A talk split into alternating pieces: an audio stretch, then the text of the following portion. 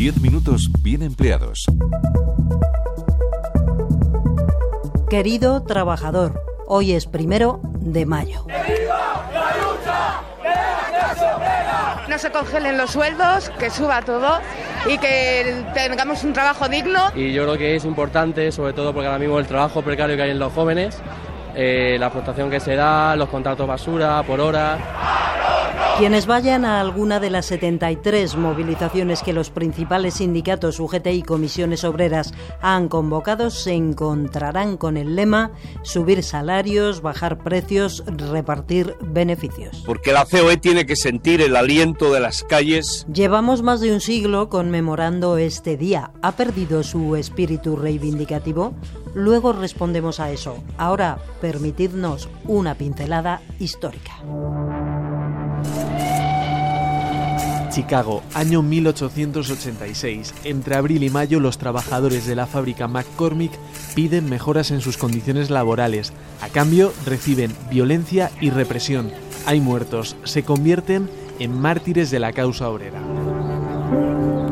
final del siglo XIX y el inicio del XX son años de expansión de las teorías marxistas que ponen al trabajador en el centro. Lo ocurrido en Chicago no pasa desapercibido en la Primera Internacional. Lo explica Flor Cubas, profesora de la asignatura Sindicalismo Contemporáneo en la Universidad Complutense. Y en Europa se aprobó esa fecha en el primer Congreso Internacional. En los últimos momentos del Congreso, cuando no estaba muy claro esa Segunda Internacional cómo se inauguraba, la celebración de un día de indicación internacional para las jornadas de ocho horas. Y ya que los compañeros americanos han decidido que sea el primero de mayo, la hacemos el primero de mayo, de 1890, que fue la primera fiesta del primero de mayo. En España avanzamos hasta la Segunda República, 1931. El primero de mayo no se celebró el día 1, sino el 4, domingo. Eso sí, empezó con un gran regalo para los habitantes de Madrid. Fue uno de los primeros actos con carga simbólica que hizo la República. Entregó a los vecinos de Madrid la Casa de Campo, hasta entonces coto de caza para la monarquía. Para que el ayuntamiento recibe y el gobierno entrega el Parque de la Casa de Campo, que no es para sitio de orgías, de francachelas y de merendonas que destruirían, desvirtuarían el verdadero sentido de la entrega y la honda labor cultural y de recreo del vecindario que ha de realizar. Alentado por la República y prohibido, o casi, por la dictadura. Durante los 40 años de Franco, el primero de mayo se celebró el 18 de julio. El dictador camufló el carácter laico y marxista de la fiesta, pero no prescindió de ella. Con motivo de la fiesta de exaltación del trabajo, Su Excelencia el Jefe del Estado español inaugura en Madrid el ambulatorio del seguro de enfermedad enclavado en la Ronda de Segovia. Españoles, Franco ha muerto. Para la libertad tras 40 años de dictadura, en 1977 el Partido Comunista y los sindicatos fueron legalizados. Las más de 40 manifestaciones prohibidas. La jornada fue de todo menos fácil. A partir de ahí, cada central fue por su lado. A finales de los 80 convocaron de manera conjunta de la transición a la crisis del petróleo y al mazazo de la reconversión industrial.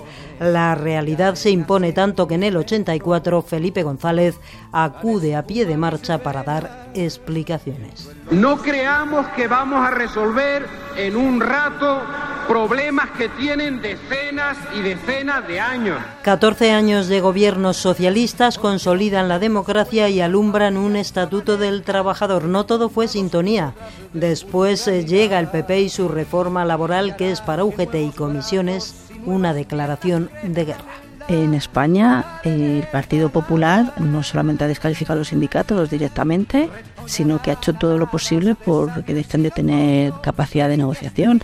La reforma que aprobó Rajoy en el 2012 era un ataque frontal hasta la actividad sindical. O sea, a quitar las competencias básicas del movimiento obrero, que es organizado, que es la negociación colectiva. La pandemia arrebató la calle a UGT y Comisiones. 2020 fue el primer ensayo en redes. Luego, las cosas volvieron a su cauce y la armonía entre el gobierno de coalición y los sindicatos queda patente a la hora de levantar acta de unas reivindicaciones que colocan a los empresarios en el punto de mira. Diez minutos bien empleados. Vale, la historia bien, pero en pleno 2023, ¿es consciente la gente de lo que es el primero de mayo? No. No sabéis, el Día del Trabajador. Ah. ¿Sabéis qué festivo? Siendo sinceros, estos fueron los únicos a los que pillamos desprevenidos. En realidad, a pie de calle sí que se es bastante consciente de lo que se celebra el primero de mayo. Hombre, sí, el Día de los Trabajadores. Sí, el Día del Trabajo. El Día del Trabajador. El Día de los Trabajadores. Sí, sí, es verdad. En Colombia igual también se, cele se celebra el mismo día. Pero pasemos de la teoría a la práctica. ¿Hay que salir a la calle el primero de mayo? Por la mañana se va a la manifestación y el resto del día es un día festivo. No está mal. a la manifestación? Yo toda la vida fui a la manifestación del 1 de mayo. Toda la vida, toda mi vida. Bueno, desde que, desde que soy una persona adulta, claro. ¿Es un día de fiesta o de reivindicación? De reivindicación, sin lugar a dudas. Bueno, puede ser, pues, eh, con la, como está la vida, como está todo, todo lo tomarán de diferente forma, ¿no? Unos días lo toman de fiesta, otros de esto, pero creo que reivindicación estaría bien. Deberíamos sí, supongo, claro. Sí. Delante de nuestros micrófonos, la gente sí que se muestra a favor de la causa obrera, aunque realmente para la profesora de la Complutense, Flor Cubas, no tiene mucho sentido echar en cara o medir el grado de compromiso. La gente tiene unos días y también tiene que disfrutar y descansar del trabajo y de los estudios y de muchas cosas. No te puedes culpabilizar, insisto, individualmente de no ir a una manifestación un primero de mayo. La siguiente pregunta es obligada. ¿En 2023 a la gente le interesa la lucha obrera? A ver, eh, yo interpreto que efectivamente el sindicalismo ha salido de muchas conversaciones. Porque, bueno, pues hay cierta desafección, no solamente en España, sino en el resto de lugares, en nuestro contexto europeo, hay cierta desafección a los sindicatos. Apunta que el sindicalismo y las reivindicaciones pueden no estar en tantas conversaciones, pero sí en las calles. En Madrid hemos tenido una primavera de manifestaciones sobre la sanidad pública que han llenado las calles y además en este caso de sindicatos muy diferentes unos de otros que no son ni siquiera los sindicatos mayoritarios, en fin, tienen solo mayoritarios en sanidad, pero no son los clásicos. Y los datos le dan la razón. En los últimos 20 años el número de huelgas se ha mantenido constante, entre las 600 y 700 al año, según la estadística que elabora el Ministerio de Trabajo. En 2022, más de 700.000 personas acudieron a alguna movilización.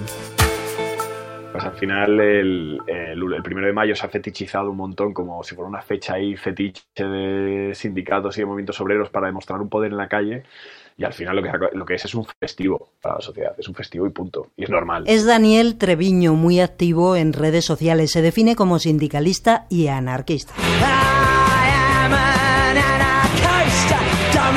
Perdonad, no nos podíamos resistir, en fin, a lo que vamos.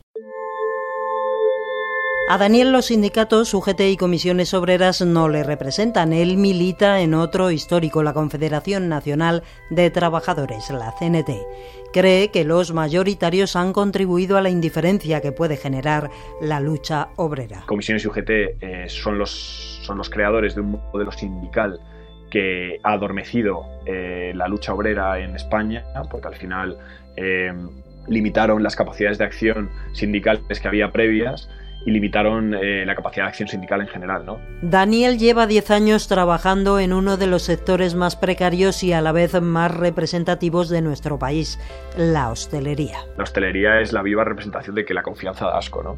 La hostelería se ha, se ha metido tanto en nuestra cultura y forma tanto parte de, de la cultura española que al final no se, no se toma en serio como sector y eso es lo que hace que nuestros, nuestros, vamos, los propios trabajadores y trabajadoras de la hostelería no hayan tenido el momento de replantearse que tienen unos derechos laborales y que tienen una lucha legítima que llevar a cabo. ¿no? Además de trabajador de la hostelería, Daniel es joven, tiene 30 años. También entre la gente de su generación nota cierto desencanto. Eh, yo lo que veo siento es desencanto, ¿no? Quizás desencanto es la palabra más adecuada para definir eh, cómo nuestra generación se enfrenta a estos problemas.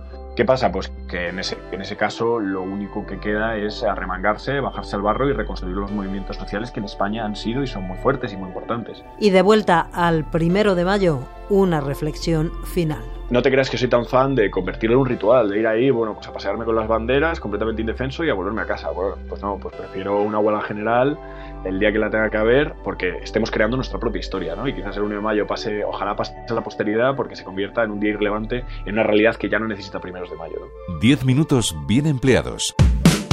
Área de Economía, Radio 5, Todo Noticias. Todos sabemos que hay algo Chile como en Barcelona. Distraídos todo el puto día trabajando